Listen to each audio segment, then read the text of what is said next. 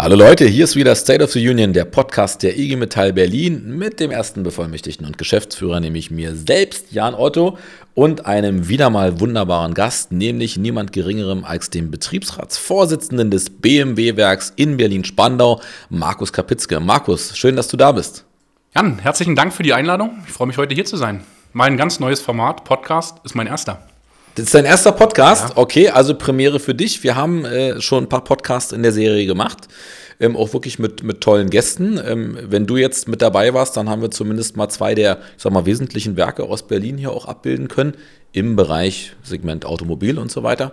Ähm, der äh, Kollege Fefzi vom Daimlerwerk äh, sprach hier, oder muss man jetzt Mercedes sagen? Ich weiß es nicht, man muss aufpassen, die haben ja ihren Namen verändert, war schon im Podcast. Und ich freue mich, dass wir jetzt den Kreis so ein bisschen rund kriegen mit dir, weil äh, so viel kann man vielleicht vorab verraten, dein Werk ist ja jetzt nicht ganz so klein. Kannst du mal ungefähr sagen, wie viel Beschäftigte ihr gerade seid? Also wir sind ca. 3500 Beschäftigte in Spandau im BMW-Werk hier in Berlin. Und genau, Dreieinhalbtausend Leute, das ist jetzt keine Kleinigkeit. Viele denken ja, wenn sie an Berlin denken, ist eine irre große Stadt äh, und die hat sozusagen äh, ganz viele äh, Betriebe in dem Segment. Das stimmt aber überhaupt nicht. Man muss da, glaube ich, mal die Öffentlichkeit darüber aufklären. Ihr seid ähm, eher Spitzenreiter in der Größe. Wir haben zwar äh, im Bereich Plattformökonomie, Softwareentwicklung durchaus Betriebe, die auch 2.500 Beschäftigte haben, aber im industriellen Bereich ist es schon so, dass äh, ihr da mit äh, dem Werk in Marienfelde äh, auf einer Stufe steht. Ihr seid größer mittlerweile, so ist es nicht. Ansonsten haben wir Siemens. Und ansonsten haben wir eine Industrie in Berlin, die durchaus, ich meine gar nicht abwertend, kleinteilig ist. Also Betriebe zwischen 100, 300, 400 Beschäftigten, aber nicht in dieser Größe. Wenn wir nachher noch über dein Werk sprechen, dann werden wir ja lernen, ähm, dass äh, es vielleicht gar nicht so weit gekommen wäre, dass ihr so groß werdet, weil ihr hattet ja ein bisschen Platzprobleme, die ich finde, ihr spannend gelöst habt. Ihr habt nämlich eine Option gewählt, auf die die meisten nicht kommen. Ihr habt, verrate nicht zu viel, aber ihr habt nicht klassisch euch einfach in die Breite ausgedehnt, sondern einen anderen Weg gewählt. Das würde mich schon mal interessieren. Aber erst, geht es immer auch um die Person und den Menschen. Und du hast äh, wirklich Glück in deinem Leben gehabt. Du bist nämlich an einem wunderschönen Tag auf die Welt gekommen. Am 13. Dezember ist dein Geburtstag und wir können allen verraten, es ist auch mein Geburtstag, einer der schönsten Tage überhaupt. Uns kann Freitag der 13. nicht schocken, andere vielleicht schon. Ähm, ich bin übrigens zur Mittagszeit auf die Welt gekommen. Punkt 12, was erklärt, warum ich zur Mittagszeit auch immer sehr hungrig bin. Aber jetzt sag du erstmal, wann genau und vor allem, wo bist du geboren? Also geboren bin ich in Berlin-Steglitz und auch am 13.12., das war ein Freitag sogar, also Freitag, der 13. ist durchaus mein Glückstag und ja, auch um die Mittagszeit rum. Ja, okay, da haben wir was gemeinsam. Deswegen haben wir oft zur gleichen Zeit Hunger an der Stelle. Das finde ich gut. In Steglitz, das ist spannend. Ich habe eine ähm, ziemlich lange Zeit äh, Steglitz äh, an der Grenze zu Schöneberg gewohnt. Eigentlich eine schöne Gegend. Bist du da auch geblieben, die ganze Jugend, oder früh schon wieder umgezogen? Nein, also wir sind dann sozusagen, haben in Mariendorf gewohnt und sind, Aha. als ich dann ein Jahr alt war, in, nach Rudow gezogen, in den südlichen Teil von Neukölln. Und mhm. das war damals ja noch ein, oder ist ja aktuell immer noch ein Randbezirk, aber früher stand die Mauer noch und da war unsere Hauptverkehrsstraße eine Spielstraße, kann man sagen. Meine Eltern haben mich mit dem Fahrrad draußen auf der Straße fahren lassen und dann zum Mauerfall ging das dann nicht mehr, weil es wurde eine Hauptverkehrsstraße. Und mhm. somit mussten die Kinder dann alle auf die Spielplätze und in die Vorgärten wieder zurück, weil wir dann auf einmal starken Durchgangsverkehr hatten, weil die Hauptverkehrsstraße zwischen Rudow und Lichtenrade dann sozusagen viel genutzt wurde. Wir haben in den letzten Folgen im Podcast immer wieder dieses Thema äh, tangiert, also Ost-West. Ne? Du, du, hast das jetzt sehr, sehr plastisch äh, erzählt. Aus eigener Erfahrung hatte das für dich eine Veränderung dann auch mit sich gezogen. Also die Straße vorher unbelebt, äh, danach äh, quasi überhaupt nicht mehr ähm, äh, für ein Kind akzeptabel, weil auch gefährlich. Hast du, jetzt warst du trotzdem jung, ne? Also wenn du, wenn du 85 ähm, geboren bist, dann hast du den Mauerfall erlebt ähm, mit in einem Alter, wo man, ich sag mal, ja noch andere Sachen im Kopf hat. Hast du trotzdem was davon gespürt in den nächsten Jahren, äh, was du auch also äh, bewusst wahrgenommen hast, dass eine Teilung der Stadt mal da war und dann nicht mehr? In der Jugend eigentlich nicht. Da kann ich die Ost-West-Konflikte, die es ja gegebenenfalls noch gibt, ähm, kann ich mich jetzt so nicht zurückerinnern und war eigentlich keine Problematik. In der Jugend und ähm, in der Schulzeit auch nicht, dass das thematisiert wurde. Das kann ich nicht sagen. Hast du denn deine, deine Jugend auch eher verbracht, trotzdem im alten Westteil? Oder, oder bist du auch mal schön nach Marzahn oder, oder, oder, oder so? Oder, oder hat man da so seinen Bereich gehabt, in dem man sich dann bewegt hat? Also wir hatten unseren Bereich gehabt. Wir waren natürlich ganz viel an der frischen Luft in der Natur und viele Radtouren unternommen. Und das war natürlich dann mhm. das Schöne, ähm, dass Brandenburg, also zum Beispiel mit dem Fahrrad einfach mal um den Flughafen Schönefeld rumfahren und mal so ein bisschen aufs Rollfeld gucken und sowas. Das sind so Kindheitserinnerungen, an die man sich gerne zurückerinnert, weil einfach viel Grün, viele Flächen und das ist das Schöne in den Randbezirken. Ja. Was mich dazu auch wieder gebracht hat, wieder in einen Randbezirk zu ziehen. Aktuell komme ich aus Klado mhm. und ähm, dem Ganzen geschuldet, äh, weil der Arbeitsweg von Rudo nach Spandau natürlich sehr intensiv ist und ähm, sind genau 55 Minuten, die man morgens mit der U-Bahn gefahren ist in der Ausbildungszeit. Also ich musste mir dann auch wirklich einen Wecker stellen, dass ich dann auch Haselhorst aussteige und nicht weiterfahre in den. Konntest äh, die Zeit nutzen? Genau, Echt? Genau, okay. morgens dann gerade, wenn man äh, ja. um 6 Uhr angefangen ja. hat, dann hat man auch die erste U-Bahn genommen und ja, wir haben uns dann den wir, weil es auch noch einen Kollegen aus Rodo gab, wirklich einen Wecker stellen müssen, weil man schläft natürlich dann wieder ein, nutzt die Zeit äh, gerade zur Frühschicht und das sind so die Erinnerungen. Und wie, wie würdest du heute, also du hast dann gesagt, in der Jugend kam es quasi nicht vor, aber äh, du bist jetzt Betriebsratsvorsitzender von einem nicht unwichtigen Werk, in einem nicht unwichtigen Konzern. Du hast heute natürlich einen anderen Bezug nochmal zu dieser Ost-West-Frage oder sagst du nach wie vor, ja, ich verstehe, es gibt so eine Diskussion um Angleichung und gleichzeitig ist mir, du hast vorhin gesagt, diese, diese Konflikte sind nicht präsent. Ich finde, das ist ein spannender Ansatz. Ich will dich da jetzt nirgendwo hinlocken, aber mich interessiert es deswegen, weil wir haben letztens mit, ähm, ähm, mit Klaus Abel, den du ja auch kennst, äh, auch ein bisschen über die Frage gesprochen, wo sind eigentlich die wirklichen Konfliktlinien? Und äh, ich sagte ganz selbstbewusst, auch hier nochmal in diesem Podcast aus meiner Sicht, ähm, ist äh, in deiner und in meiner Generation, wir sind ja nicht so weit auseinander, ist es ein anderes Thema. Also für mich ist es auch so, ich bin Berliner, ja, und für mich war klar, ich bin äh, groß geworden, äh, also in Köpenick geboren, groß geworden in Marzahn, äh, und trotzdem war für mich völlig normal, ähm, eben äh, zum Zoo zu fahren, äh, so in andere Stadtteile. Es gab dieses gefühlte ne, äh, Problem nicht. Ich habe schon gemerkt, dass die Eltern da irgendwie mit zu hadern haben, dass es da auch gebrochene Karrieren gab, das ist schon klar. Aber für mich hat sich deswegen nie die Frage gestellt, bewegt man sich jetzt selbst? Also wird man Klassensprecher, Schülersprecher oder eben später auch Betriebsrat war ich ja auch. Also das würde mich einfach interessieren. Wie, wie ist da dein Blick heute? Darauf sagst du, das ist eigentlich alles so weit weg, dass man eher sagen kann, wir sind halt Berliner und fertig. Oder nein, es gibt noch Themen, die müssen wir uns dringend noch anschauen. Und das ist jetzt wirklich ohne Wertung, auch aus deiner Sicht, Alex, du hast das jetzt gesagt, wohnst jetzt wieder da, da in Klado, ist ja auch eine schöne Gegend. Das würde mich einfach menschlich mal interessieren. Also ich kann dir da eigentlich recht geben, dass man diese Berührungspunkte Ost-West nicht hatte. Also mein Freundeskreis kam aus dem Westen in der Hinsicht. Wir haben uns viel in unserer Region eigentlich mhm. in der Hinsicht aufgehalten. Ein großes Hobby von mir war damals die Jugendfeuerwehr und die Freiwillige Feuerwehr, die auch immer für mich ähm, sozusagen Bezugpunkt war. Man hat sich mit Freunden getroffen und da ging es eigentlich schon los, dass man gesagt hat, wir wollen ähm, sozialmäßig unterwegs sein, was für den Menschen tun. Und deswegen gab es eigentlich die Kontakte so in, in, in, den Osten gar nicht. Und über die Jahre hin, ähm, wenn man sich unterhält mit Kolleginnen und Kollegen, es hat was mit einem ähm, ein Unverständnis zu tun, weil wie kann es eigentlich sein, dass nach so vielen Jahren nach dem Mauerfall einfach noch unterschiedliche Gehälter für die gleiche Arbeit bezahlt ja. werden, auch in einer Stadt. Und das ist so eine Sache, da müssen wir doch langsam mal wegkommen, da muss doch mal was äh, passieren, ähm, weil das ist, versteht man eigentlich nicht so, wenn man so aus der, der Zeit kommt und äh, da sollte was geändert werden. Aber es ist ja eher ein proaktiver Ansatz, ne? Also zu sagen, also äh, sag mal, mein, mein Problem ist immer so dieser Jammer-Ossi, wo ich so denke, nee, das ist, also das kann ich einfach für meine Generation, für unsere Generation nicht sagen, sondern, also wir wir sitzen ja in der Konstellation jetzt auch nicht hier, weil wir beide gewartet haben, sondern weil wir versucht haben, uns mit den Kolleginnen und Kollegen zu engagieren. Ähm, und so würde ich es auch eher sehen. Also es gibt keine Begründung mehr dafür, dass da jetzt noch Unterschiede sind. Es gibt aber auch keinen Grund, äh, in meinen Augen ständig im Osten zu sagen, wir sind die Benachteiligten und fertig, sondern ja, wir sind die Benachteiligten und deswegen engagieren wir uns und verbünden uns aber auch. Weil ich glaube eh, dass so eine Konflikte äh, nur gemeinsam gelöst werden können. Also äh, da immer so einen Sonderblick zu haben auf, auf den Osten halte ich, also ich merke, merke, wie mich das zunehmend ärgert, ja. Ähm, jetzt äh, in, in, in, meinem Alter, ich bin ja noch jung und frisch, aber auch nicht mehr so jung und, und ich spüre einfach, das macht was mit mir. Mich ärgert das. Ich möchte dieses Bild nicht mehr haben. Äh, ich bin äh, auch, verstehe mich nicht als Ostdeutscher, verstehe mich mhm. als Berliner. Ja, ich bin halt im Osten damals geboren, hätte auch anders sein können, äh, wenn meine, meine Familie ist auch verstreut, ein bisschen Baden-Württemberg, so, also es hätte alles passieren können. Und ich finde, das alleine ist ja, kann ja kein Merkmal sein, sondern dann ist die Frage, was machen wir draus? Und da sind wir aber auch bei einem spannenden Punkt. Wenn wir jetzt auf dich nochmal gucken, jetzt hätte mich natürlich schon noch interessiert, äh, wie deine schulische Laufbahn ist, aber wir wollen kurz, bevor wir nochmal auf deine Berufsausbildung gucken, zu einem anderen Punkt kommen. Du bist jetzt ja schon noch jung im Verhältnis und du bist Betriebsratsvorsitzender in einem äh, nicht unwichtigen Werk. Und ich finde, wenn man über Ost-West und all diese Sachen redet, viel spannender ist ja, dass du von einer Generation kommst, die sehr früh Verantwortung übernimmt.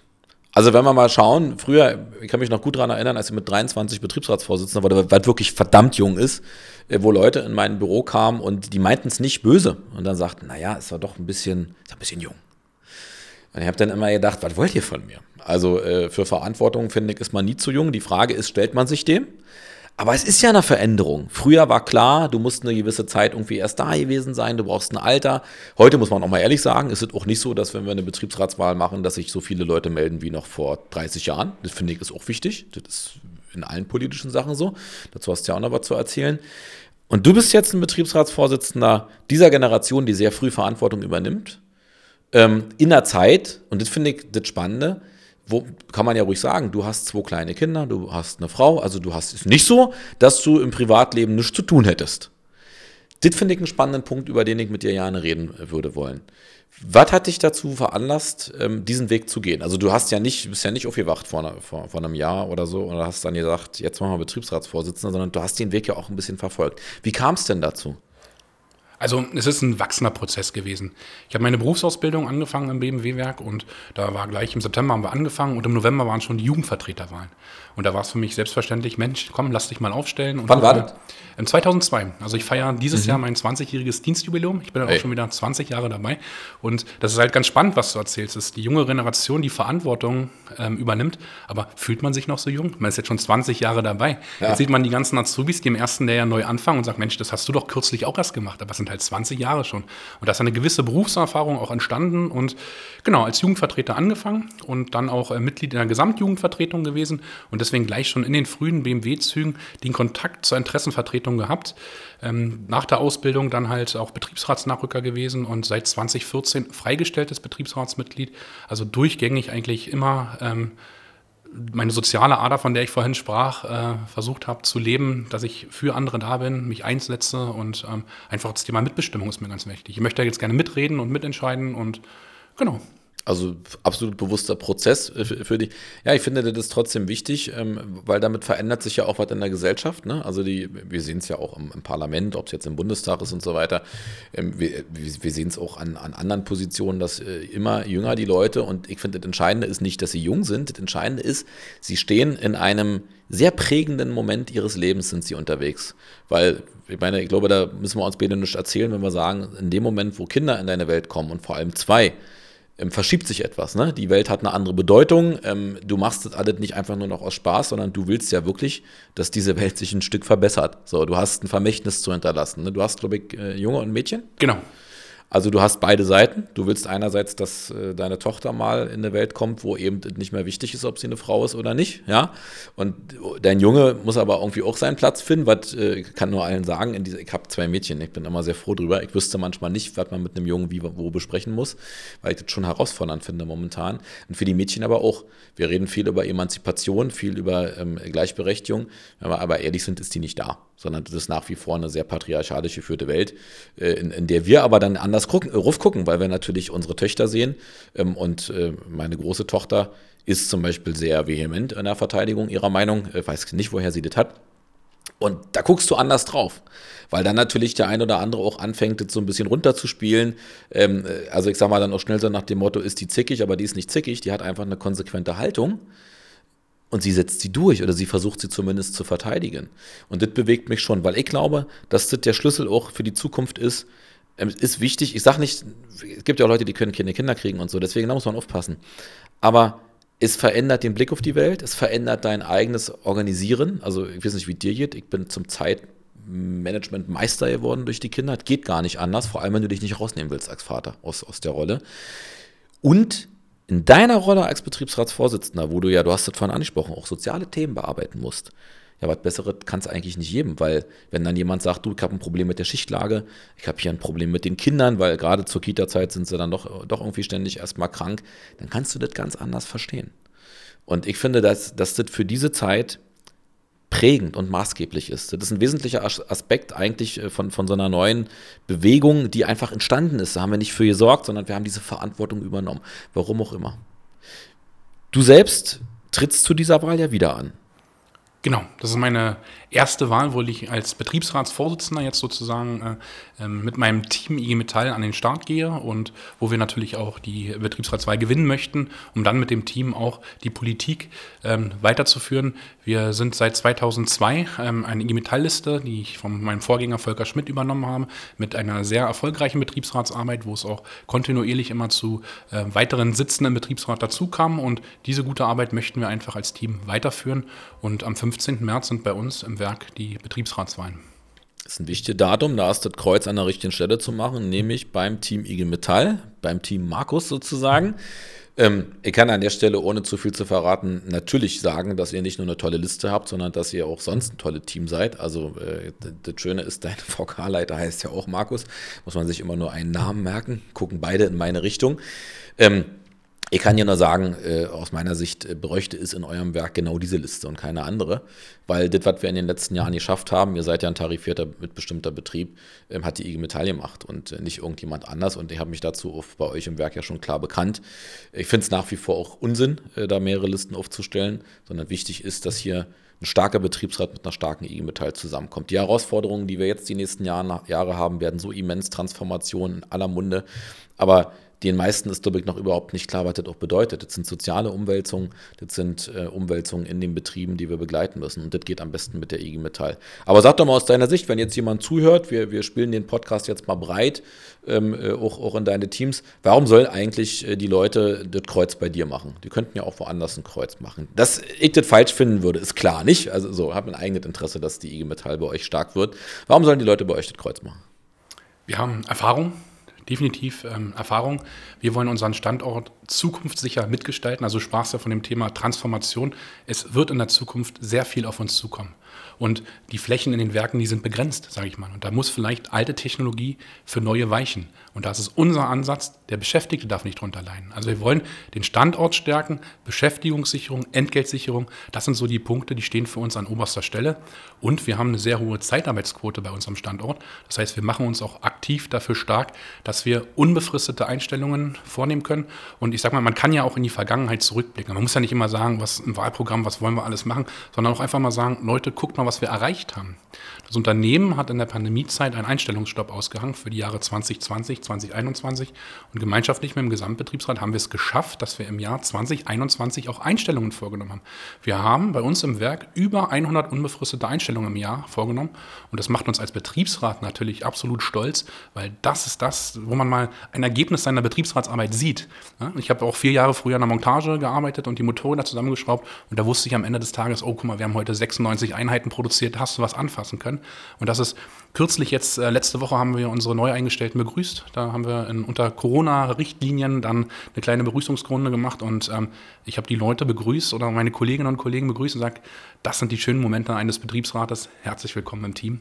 Und das war eigentlich, eigentlich klasse. Ihr merkt es auch an meinen Emotionen. Ähm, wir haben Kolleginnen und Kollegen gehabt, die haben dann die Einstellungstests bestanden und kamen zu uns ins Büro und wir haben dann gefragt, was machst du jetzt als erstes? Mhm. Und dann gab es so eine Antworten wie, jetzt kann ich heiraten, jetzt kann ich meiner Frau Sicherheit geben, wir wollen Kinder kriegen, jetzt kann ich auf einmal einen Mietvertrag unterschreiben. Und da sieht man einfach mal, ähm, wie gut man da unterwegs ist und das freut uns. Das sind wirklich die positiven Aspekte in unserem Job. Ich glaube, das war so ja besser als jedes Wahlprogramm, weil es einfach zeigt, was habt ihr gemacht in der Vergangenheit. Und ich finde, einen anderen Punkt, der auch absolut für eure Liste spricht, ist erstens, dass wir natürlich äh, eine sehr enge Zusammenarbeit haben dass äh, auch euer BMW-Werk sehr weit vorne dabei ist, wenn wir Industriethemen angehen in dieser Stadt, also auch in Form eures äh, Chefs da vor Ort, also Werkleiter, ähm, äh, finde ich, das, das, ist schon bemerkenswert, wie sich da bewegt wird. Das zeichnet euch da auch aus äh, und von daher, glaube ich, ähm, ist es der richtige Weg, das zusammen anzugehen. So, und ich sag mal, was sie noch machen können, die, die noch nicht Mitglied waren, können eintreten in die IG Metall, sollten sie sowieso. Aber ich höre auch raus, dass wir bei dem Thema Leiharbeit auch noch einen langen Weg zu gehen haben. Ne? Wir haben ja einiges geschafft. Ähm, die Entgeltfrage haben wir gelöst. Es gibt ja mittlerweile diese Mitgliederboni. Und trotzdem ist das noch ein langer Weg, weil wenn du jetzt sagst, dass das immer noch dazu führt, dass Leute dann ihren ähm, ähm, Mietvertrag oder ihr Haus da nicht kaufen können, das finde ich schon beängstigend in 2022. Ja, also was da immer noch dahinter steckt an, an auch Angst davor, vielleicht nicht dauerhaft den, den Arbeitsplatz zu haben. Ich finde, da macht ihr genau das Richtige, übernehmt die Verantwortung. Und ich glaube, wenn man da auf die letzten Jahre guckt, dann ist da viel passiert. Einstellungsstopp hin oder her. Ihr habt euch da in, in einem richtigen Segment bewegt. Mich würde nochmal interessieren, kurz trotzdem zurück. Jetzt haben wir, wir haben jetzt Fakten gesetzt, warum es richtig ist, eure Liste zu wählen. Und ich finde, für die da draußen, das kann man auch nochmal machen. Wir hatten äh, jetzt ja schon mal versucht zu erklären, wie hängt das zusammen. Wer sich mit Betriebsratswahlen noch nicht beschäftigt hat, es gibt die Möglichkeit, wenn es nur eine Liste gibt, Persönlichkeitswahl zu machen, dann kann man sozusagen so viele Kreuze, wie es Sitze im Betriebsrat gäbe, äh, verteilen. Wenn aber eine zweite Liste eingereicht wird, dann kann man nach dem Dihonschen Verfahren nur noch Listen wählen. Das ist ein bisschen auch das, worüber sich viele zu Recht ärgern. Das ist Demokratie, aber so ist es. Man kann dann nur noch eine Stimme vergeben in dem Fall und legt dann im Reihe, äh, sozusagen, dann hat man eine Listenreihenfolge und die bedeutet, die ersten kommen nach und nach rein. Das bedeutet aber auch, dass wenn jemand äh, äh, wirklich äh, blöd ist, dann macht er eine einzelne Liste, um reinzukommen. Und das ist alles nur nicht demokratisch. Wenn er die nötigen Stützunterschriften bekommt, das ist auch noch wichtig für die Erklärung für draußen. Ähm, ich finde, hier gilt es auch immer drauf zu gucken. Eine Liste, die wirklich viele Stützunterschriften hat, ist meistens die stärkere Liste. Ähm, bei euch ist es natürlich so, dass eure die stärkste Liste ist. Ähm, und bei den anderen muss man, finde ich, immer eine andere Frage stellen, nämlich die Frage, was soll denn das eigentlich? Weil meine Wahrnehmung ist, dass so eine Spaltung auch im Betriebsrat nie gut ist. Ja, sondern besser wäre das eigentlich, wir würden mal zusammen überlegen, wo wollen wir hin. Das ist hier, das sage ich auch ganz deutlich, ich war selber Betriebsratsvorsitzender und GBR-Vorsitzender. Das ist hier keine politische Partei, wo man seine Spielchen machen kann, sondern hier geht es ja um was. Hier geht es um die Beschäftigten im Werk. Nirgendwo kannst du so direkt mitbestimmen. Wenn du dann im Gremium aber Streit hast, weil kleine Splittergruppen sich auf den Weg machen, weil sie es auch besser wissen. Also das ist mir ja auch nicht unbekannt, dass wir dann erklären, was wir hätten anders machen können. Aber sie haben die Verantwortung nicht getragen. Ja, ihr übernehmt Verantwortung in diesem Werk. Und deswegen glaube ich, ist es für die Leute draußen wichtig zu verstehen, warum gibt es da manchmal dann auch diese Grabenkämpfe. Ne? Bei euch ist das moderat, finde ich, in Berlin, aber wir haben ja ganz andere Werke, wo wir dann mit zig Listen da uns äh, konfrontiert sehen. Jetzt hast du inhaltlich beworben, warum man euch wählen muss. Ähm, hat mich überzeugt, äh, gibt es keinen Zweifel. Jetzt hast du aber auch noch dein Sozial, soziales Engagement angesprochen vorhin. Kannst du dafür mal ein paar Sachen sagen? Weil, was ich da raushöre, ist, es geht ja am Ende trotz allem vor allem um den Mensch. Es geht um, auch um diese Beziehungen untereinander. Ja? Die Leute gehen dahin, ein Teil ihres Lebens. Die Arbeit ist ein Teil ihres Lebens. Und was prädestiniert denn auch dich als, als Betriebsratschef so ein bisschen dafür, diese Richtung einzuschlagen? Du hast da, glaube ich, ein paar Erfahrungen schon gemacht oder engagierst dich auch weit darüber hinaus. Genau, also wie ich eingangs ja berichtet habe, ich habe als Jugendlicher in der Jugendfeuerwehr angefangen und ähm, da war mir auch dieses ähm, Teamwork ganz wichtig, dieses gemeinschaftliche in der Gruppe. Ich bin ähm, kein Alleinunterhalter in der Hinsicht. Ich brauche immer Menschen um mich rum und das, das macht einfach Spaß, gemeinschaftlich was zu unternehmen. Und das ähm, hat sich dann auch über die Jahre so, so ausgeprägt und soziales Arrangement. Wir arrangieren uns beispielsweise auch über unsere Werksmauern hinweg. Wir haben jetzt zum Beispiel das zweite Jahr in Folge ähm, eine Weihnachtsbaumaktion eingeführt. Da haben wir einen schönen Weihnachtsbaum bei uns in der Betriebsgastronomie zu stehen, wo einfach ähm, Wunschzettel dranhingen. Wunschzettel von Familien und Kindern äh, mit Krebserkrankungen, denen es wirklich gar nicht gut geht. Und die durften Wünsche ausfüllen. Und unsere Beschäftigten haben dann die Wünsche abgenommen, haben ähm, den Kindern und den Familien Wünsche erfüllt. Und das kam super an. Innerhalb kürzester Zeit waren diese Wunschzettel weggerissen. Ich habe mir zum Beispiel auch gleich eingenommen und gemeinschaftlich mit meinen Kindern die Geschenke eingepackt. Die haben noch was gebastelt. Ich habe die Situation erklärt, da geht es Leuten nicht so gut wie uns und einfach so auch über die Mauern heraus was zu tun. Wir sind jetzt gerade aktiv, dass wir für die Obdachlosen in der Stadt was sammeln. Ähm, um einfach jetzt in den kälteren Jahreszeiten auch ähm, die mit warmen Sachen auszustücken und zu bestücken. Und das gehört für mich auch dazu. Also das ist, Betriebsratsarbeit ist wirklich vielseitig. Natürlich ganz viel im Werk und für die Beschäftigten, für den Standort. Aber wir gucken auch über unsere Werkszäune hinüber, wo können wir helfen und wo können wir uns arrangieren. Das finde ich auch einen spannenden Punkt. Wir haben ja mit den IG Metall-Tarifen natürlich ähm, eine wirklich tolle Bezahlung, die wir ähm, auch immer wieder verteidigen müssen. Äh, dieses Jahr werden wir sicherlich auch eine anstrengende Tarifrunde haben, weil die Real- und Verluste da sind. Und trotzdem liegen wir mit diesen Entgelten ja deutlich über dem, was andere haben. Und ich finde diesen Punkt richtig spannend, auch nochmal als Betriebsrat zu überlegen und auch als Werk, was haben wir auch für eine gesellschaftliche Verantwortung darüber hinaus. Weil am Ende, mich, mich erinnert das gerade, fragt mich nicht warum. Ähm, äh, ihr habt doch in den Ende der 80er, glaube ich, dieses Lied äh, hier Another Day in Paradise von Phil Collins. Und ihr habt die Biografie letztens gelesen und spannend war, er hat es aus einem ähnlichen Grund, wie du ihn gerade schilderst, äh, geschrieben, weil er gesagt hat, eigentlich ist für uns, die wir einfach jeden Tag äh, unsere warme Wohnung haben, unser Essen und so weiter äh, und auch ein gutes Einkommen zum Auskommen, ähm, ist es normal, aber für andere wäre es halt das Paradies. Und ich finde, ähm, oder die, die sozusagen anders äh, benachteiligt sind. Ich finde, das ist ein ganz wichtiger Punkt, weil das für mich wirklich so Solidarität auch in, äh, in der Frage Betriebsrat und Gewerkschaft zu überlegen, wie können wir denen helfen. Solidarität ist nicht falsch verstandene Solidarität zu haben im Sinne von, wir sind schlecht organisiert und wollen trotzdem irgendwie einen Tarifvertrag. Das hat damit nichts zu tun, aber das, was du sagst, schon. Und ich habe es ja gesehen, als ich bei euch war, wir hatten ja da auch die Wahl für einen VK-Leiter ähm, und das stimmt, der Baum stand da. Ich habe mir ein paar Wünsche auch angeguckt, äh, so, also äh, Magistraut, was da so drauf stand. Und es war schon spannend zu sehen, das ist, glaube ich, vielen nicht klar, ähm, mit, mit wie wenig äh, manche eigentlich äh, schon glücklich zu machen sind. Aber das sagt ja auch umgekehrt was über ihre Lebenssituation aus. Und mich, mich, also das ist, was ich vorhin vielleicht auch meinte, als wir so, als ich so auf dieses Thema Familie ähm, äh, insistiert habe. Das ist, glaube ich, nochmal ein Unterschied. Das, das, ich sage nicht, ähm, ich will hier auch ja keine Proklamation machen, dass, dass Ältere das nicht, das nicht auch gut machen, um Gottes Willen. Aber natürlich bewegt dich das anders mit zwei Kindern. Wenn du überlegst, was, heißt das für meine Familie, wie froh bin ich eigentlich, dass das geht. Wir haben ja, haben wir noch ja nicht angesprochen, wir haben ja auch äh, privat, äh, machen wir ja ein paar Sachen ähnlich. Wir sind auch gerne in der Natur unterwegs, so viel kann man heute verraten schon, äh, machen da das ein oder andere. Und das geht aber alles, ne? So, und, und für andere ist, ist die Frage von einem Urlaub und so weiter schon eine Herausforderung. Ähm, das kommt manchmal viel zu kurz. Das finde ich einen spannenden Punkt. Jetzt hast du vorhin nochmal erzählt, die Transformation stellt uns vor große Herausforderungen. Kannst du da mal so ein bisschen aus der Sicht, also BMW, äh, damit bringt man in Verbindung einerseits ähm, einer der Automobilhersteller, die als erstes ähm, auch diesen damals den i3 probiert haben. Das stimmt, also war wirklich früh im Verhältnis zu, zu, zu anderen. Andererseits gibt es ja den großen Vorwurf, der auch manchmal schon von mir kam, dass ich gesagt habe, Moment mal, die deutsche Automobilindustrie hat sich ein Stückchen zu spät auf den Weg gemacht und muss sie jetzt, also ich sage nicht, dass sie es nicht schafft, aber sie muss jetzt extrem nachholen was auch daran lag, dass es keine Quotierung gab für E-Mobilität und so weiter. Wie ist deine Sichtweise und was, schwebt dir da auch vor für, für BMW vielleicht in Gänze, aber vor allem auch für das, was du verantworten kannst, nämlich für deinen Standort?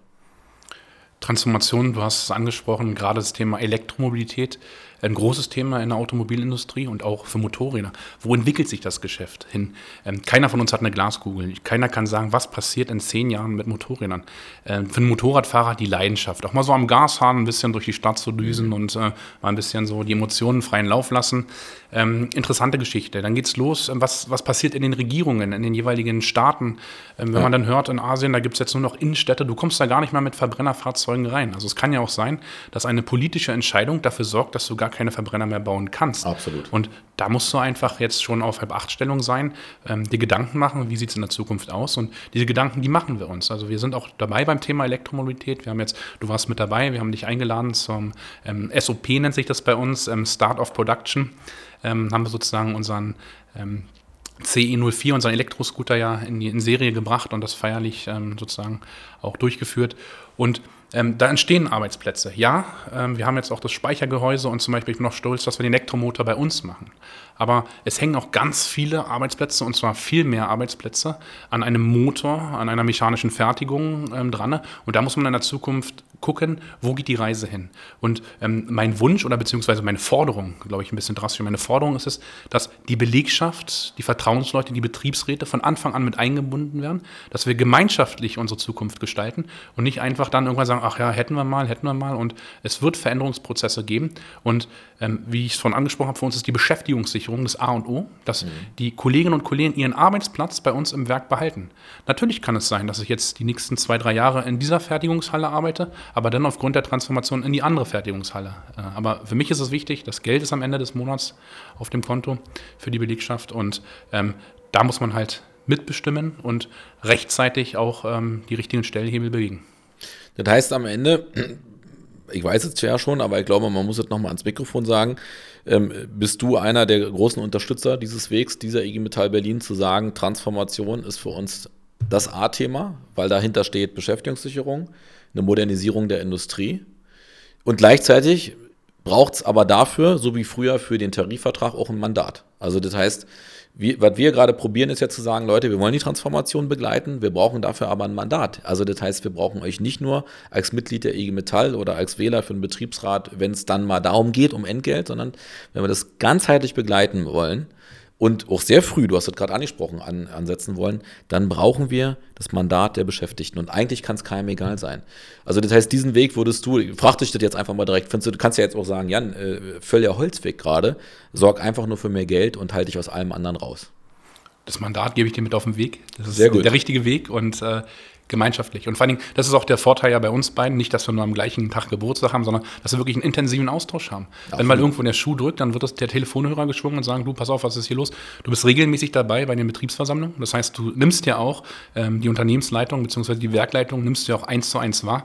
Und da kann ich auch sagen, man hat in, in dieser Dreiecksbeziehung, also Arbeitgeber, IG Metall, Betriebsrat, schon gute Gespräche geführt. Absolut. Ähm, weil wir auch ja. gesagt haben, und das hast du letztens auch ähm, erwähnt, äh, dass es ein gemeinschaftlicher Weg sein muss und nicht nur über Blockadehaltung. Es gibt viele Betriebsräte, die agieren mit Blockadehaltung und sagen, ähm, ich mache jetzt hier dicht, äh, ihr kriegt keine Mehrarbeit und sonstiges. Aber ob das heutzutage der richtige Weg ist, das äh, wage ich zu bezweifeln, weil im Thema Globalisierung und ganz schnell mal irgendwo anders ähm, Fertigungsinhalte hinzuproduzieren, ähm, geht das nur auf einen gemeinschaftlichen Weg, wo wir natürlich ganz genau darauf gucken, dass es unseren Beschäftigten gut geht. Na, ich glaube, der, der Schlüssel ist, ähm, ähm, diese Komplexität auch anzunehmen. Es ist einfach, es ist, ist eine andere Gemengelage. Also die, vor der Diskussion stehen wir ja auch immer. Ähm, machen wir jetzt, wenn eine Veränderung ansteht, einfach nur dicht oder begleiten wir sie? Und ich sage dazu, man muss am Ende des Tages immer noch in den Spiegel gucken. Also klar, wir können nicht irgendwie fünf Veränderungen begleiten und dann haben wir kein Werk mehr. Aber ähm, ich glaube, die Komplexität besteht darin, dass wenn wir den Weg mitgehen wollen in der Transformation, dann können wir uns aber nicht auf die Position stellen, jetzt macht ihr mal, sondern dann müssen wir auch mitmachen. Und das ist eine Herausforderung, die ist in meinen Augen absolut schaffbar, aber ich, ich, teile das, was du sagst. Es ist eine ganz andere Form von Sozialpartnerschaft. Und da ist mir wichtig, ich habe es schon ein paar Mal gesagt, aber bis es jeder verstanden hat, in dieser Partnerschaft heißt es, man streitet sich und man hat aber auch einen gemeinsamen Weg. Und das eine schließt das andere nicht aus. Es kann Momente geben, wo wir zum Arbeitgeber sagen, ey, pass auf, fällt aus, ja. Aber es gibt auch Momente, wo er, wo er vielleicht ein Anliegen hat, wo wir sagen, okay, wir schauen mal, was das im Ganzen macht mit diesem Werk. Ja, das ist, glaube ich, eine, eine Sache, wo wir manchmal auch in diesen Streits, die man dann unter diesen Analysten hat, wo ich manchmal denke, Leute, ähm, wir haben ja die Macht, im Zweifel raufzuhauen als IG Metall. Wir können, ne, Team IG Metall, wir können im Zweifel das Werk auch drei Wochen abschließen. Die Frage ist, was bringt uns das am Ende? Und deswegen müssen wir klug, also ich finde, mit, mit so einer hohen Verantwortung und mit so einem scharfen Schwert, äh, ist ja eigentlich kein Schwert, das ist eine Atombombe. Man muss überlegen, was das bedeutet, ja. Ähm, müssen wir umso verantwortlicher damit umgehen, was wir damit tun. Und das hat für mich nichts mit Anbietern zu tun, sondern damit, dass wir sagen, wir akzeptieren dieses hohe Maß an Komplexität und wollen auch keine einfachen Antworten nur geben. Ich finde das ganz entscheidend, weil die einfachen Antworten, auch wenn sie so verlockend klingen mögen, sind meistens nicht die, die auf Dauer tragen. Und uns geht es ja darum, das hast du vorhin schön auch nochmal auf den Punkt gebracht, wir wollen ja die Beschäftigung sichern oder ausbauen und zwar nicht in zwei Jahren, nicht für fünf, nicht für zehn, sondern wir wollen schaffen, dass die Leute auch eine Perspektive über ihr Leben haben. Die Einschränkung, die wir machen, ist die Frage von Qualifizierung. Ich äh, teile auch, was du sagst. Ähm, mir ist egal, ob jemand äh, in zehn Jahren noch denselben Job wie heute macht, solange die Kohle stimmt, wir tarifäre Bedingungen haben im, im Laden und den Weg dahin begleiten. Das ist nämlich die Frage. Wenn wir sagen lebenslanges Lernen, dann muss das auch eine Verantwortung ähm, des, des Betriebs sein. Jetzt haben wir sozusagen, weil es auch wieder so spannend war, natürlich schon die Zeit ein bisschen überzogen fast. Guck mal zur Regie, stimmt das? Ja, ja, ist egal. Die kennt das nicht anders. Wenn, wenn ein Podcast kommt und wir halten die Zeit ein, dann muss ich das Gegenüber fragen, ob es langweilig war. Aber wir haben die Zeit ja nicht eingehalten, also passt das. Wir wollen trotzdem noch ein paar private Dinge von dir einfach wissen. Wenn du nicht Betriebsratsvorsitzender bist, du wirst ja bald sozusagen, also ich denke, du wirst da glorreich gewählt. Ähm, jedenfalls wäre da auch nochmal schön äh, auf der Betriebsversammlung was zu sagen. Ähm, und der Podcast spricht ja auch für sich. Aber was macht denn äh, Markus, wenn er mal nicht auf Arbeit ist, außer Kinder betreuen? Das Thema Kinder bei, bei zwei jungen Kindern, also der eine gerade schulpflichtig geworden, das andere Kind noch in der Kita, ja. da versuche ich in meiner Freizeit die Zeit, die ich sonst in, in, die Arbeit investiere, wieder reinzuholen. Und deswegen ist Camping bei uns ein ganz großes Hobby. Ich sag mal, wir haben einen Wohnwagen, wir, wir lieben das Campen in der Hinsicht und ähm, die Zeit dann einfach, wenn man viel, ich bin viel unterwegs, auch dienstlich, weil ich sag mal, unsere Unternehmenszentrale ist in Bayern, das heißt, das ist viel mit Reisen auch verbunden und jetzt durch Corona natürlich viel digitaler geworden, aber man ist äh, schon den ganzen Tag eigentlich unterwegs. Und an dieser Stelle auch ähm, an meine liebe Frau, vielen, vielen Dank für diesen großen Rückenhalt, weil diese Verantwortung, was du vorhin gesprochen hast, dieses zu übernehmen, ähm, da es geht nur mit einem guten Rückenhalt und ähm, gerade jetzt in den ganzen Themen Homeschooling und oh ähm, ja. Quarantäne, ja. wir haben, also bei zwei kleinen Kindern bist du eigentlich jede dritte Woche in Quarantäne, sage ich mal so jetzt gefühlt, also hingesagt, ja, gefühlt. Und deswegen kann ich mich so hineinversetzen, wie es den Familien geht, wie es der Belegschaft geht, so wie du es gesagt hast, weil man einfach mittendrin steckt. Ähm, ich komme aus dem Schichtdienst damals, ähm, das heißt, man, man weiß, wo sind die Belange, wo sind ähm, die ganzen Themen, die man baggern muss. Und deswegen vielen Dank an die Familie, an den Rückenhalt. Und genau, übers Camping äh, holen wir dann unsere Familienzeit wieder rein und in der Natur zu sein, mit dem Stand-Up-Paddling über den See, um einfach mal das Wort entschleunigen, einfach mal entschleunigen, ja. das Telefon mal vielleicht auch eine halbe Stunde mal ausmachen, weil als Betriebsratsvorsitzender bist du auch rund um die Uhr erreichbar, sage ich mal so. Äh, und deswegen ist es so einfach mal diese Entschleunigung und wieder gemeinschaftlich Energie tanken und durchaus, auch wenn man eine harte Woche ähm, vor einem lag, dass man sagt, pass auf, ähm, wir wollen jetzt einfach mal kurz abschalten mit den Kindern draußen, einen schönen Waldspaziergang und ja. äh, meine Frau hat, ähm, ich bin so einer, der, ach komm, wir müssen den Kindern hier an jeder Ecke mal ein Geschenk machen und hier was kaufen, Action-Spielzeug. Da wird der Vater wieder so richtig selber zum Kind. Ja. Und meine Frau, die sagt, ähm, die ist auch Pädagogin, wo sie einfach sagt, die kommen mit viel weniger, viel besser aus. Und wenn man sich dann wieder drauf ähm, spezialisiert und mein Sohn, der liebt jetzt gerade das Schlitzen, der ist sechs Jahre alt und okay. einfach so ähm, Stöcker schnitzen. Jetzt haben sie einen wunderbaren Löffel geschnitzt und du kannst da so einen Mehrwert einfach mitgeben und nicht dieses Videospiele und sowas. Also das kommt noch alles früh genug.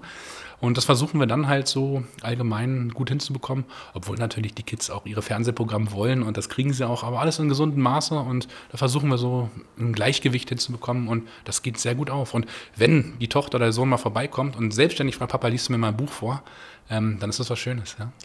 Ich finde einen ganz spannenden ähm, Übergang auch zu dieser ganzen Frage Klimabewegung, wo man einfach nur sagen kann, ähm, ja, richtig, gleichzeitig äh, Soziales und Wirtschaft mitdenken, Industrie und vielleicht auch selber mal in Wald gehen, weil ich bin mir manchmal nicht sicher, ob dem einen oder anderen klar ist, worum es hier geht. Denn das Natur überhaupt noch erlebbar ist, vor allem im Umfeld von, äh, von Berlin. Darum geht es ja, ne? dass sozusagen die Kinder auch mal eine andere Welt sehen als nur den Beton. Ähm, das finde ich ganz spannend. Und wir reden ja oft über, über ähm, Emissionsverhinderung oder Dekarbonisierung und vergessen oft, dass in dem Moment, wo wir unser Handy anschmeißen, eine Google-Anfrage machen, äh, die Server, die sich da bewegen, auch die verbrauchen CO2. Und deswegen finde ich das einen spannenden Ansatz zu überlegen, äh, wir sind hochtechnisiert, digitalisiert, ich bin auch kein Gegner, mag das total. Und gleichzeitig ist das, was du sagst, das Richtige, um sich vielleicht auch mal zu erden. Ähm, in der Tat. Wir haben jetzt viel Zeit verbracht äh, mit, mit den Themen Betriebsratswahl, ich hätte noch mehr gerne mit dir besprochen. Ähm, das wird in der Kürze der Zeit jetzt nicht gehen, aber wir sollten es vielleicht auch ein bisschen on point lassen. Die Frage wäre an dich: Hast du noch weise letzte Worte? Willst du noch an die IG Metall Berlin eine Adresse senden? Vielleicht auch an den Podcast-Aufnehmer hier, an unsere Regie. Wenn nicht, dann ist das nicht schlimm, aber die Zeit gebe ich dir jetzt noch kurz. Ja, also erstmal vielen Dank für, wie gesagt, mein erster Podcast. Man steht ja viel vor der Kamera, gerade jetzt bei virtuellen Betriebsversammlungen und sowas, aber Absolut. jetzt äh, mal eine Stunde oder eine halbe Stunde war es ja in der Hinsicht, mal ins Mikrofon zu sprechen, auch mal neue Erkenntnisse und danke dafür. Was ich mir wünschen würde, wo ich mal richtig Lust drauf habe, ich habe es auch an, an anderen Standorten gesehen, ähm, ich würde mal wieder so eine IG Metall Fahrradtour machen wollen. Dass wenn okay. Corona uns so ein bisschen wieder äh, ähm, sage ich mal, wir müssen ja lernen, mit dem Thema Corona umzugehen und wir ersehen uns ja oder hoffen ja alle, dass wir äh, den richtigen Weg einschlagen und zwar auch zeitnah bald. Äh, und wenn es alles wieder so möglich ist, dass wir mal gemeinschaftlich vielleicht mal eine schöne Fahrradtour machen. Ich glaube, die IG Metall hat sowas auch mal gemacht Richtung Potsdam. Absolut, ja. Und dann fahren wir alle mal mit unseren Fahrrädern. Ich bin gerne auf dem Fahrrad und da hätte ich Lust drauf, dass wir mal gemeinschaftlich da was organisieren und mal den Kolleginnen und Kollegen was anbieten und vielleicht gibt es dann am Ende des Tages auch das ein oder andere Kaltgetränk. Also, äh, du meinst bestimmt nur eine Cola. Ähm, vielleicht meint er auch ein Bierchen. Gut, wir nehmen das jetzt nicht nur mit, sondern das wird umgesetzt. Wir werden also in den nächsten Monaten eine Fahrradtour planen. Ich bin dabei, absolut. Finde ich die richtige Idee. Äh, ich hätte nur ein Anliegen. Lass uns noch ein bisschen das Wetter schöner machen. Bitte, bitte. Dann würde das für mich passen. Und an der Stelle bedanke ich mich auch bei dir für diese Einsicht in dein Leben so ein bisschen, aber natürlich auch deinen Betrieb. Ich freue mich, wenn du nochmal wiederkommst, äh, wenn wir vielleicht noch ein bisschen tiefer mal auch äh, dann sprechen können über die Perspektiven auch der Automobilindustrie. Dafür war jetzt heute keine Zeit, aber jetzt ist ja auch das, was direkt vor der Brust ist, ist die Betriebsratswahl. Dazu haben wir, glaube ich, alle gesagt. Markus, ich danke dir. Das war wieder State of the Union, der Podcast der IG Metall Berlin mit dem ersten Bevollmächtigten und Geschäftsführer, mir selbst, Jan Otto, und heute meinem tollen Gast, Markus Kapitzke. Markus, vielen Dank und dir einen guten Heimweg. Mach's gut, ciao. Gerne, danke, bleibt gesund, ciao.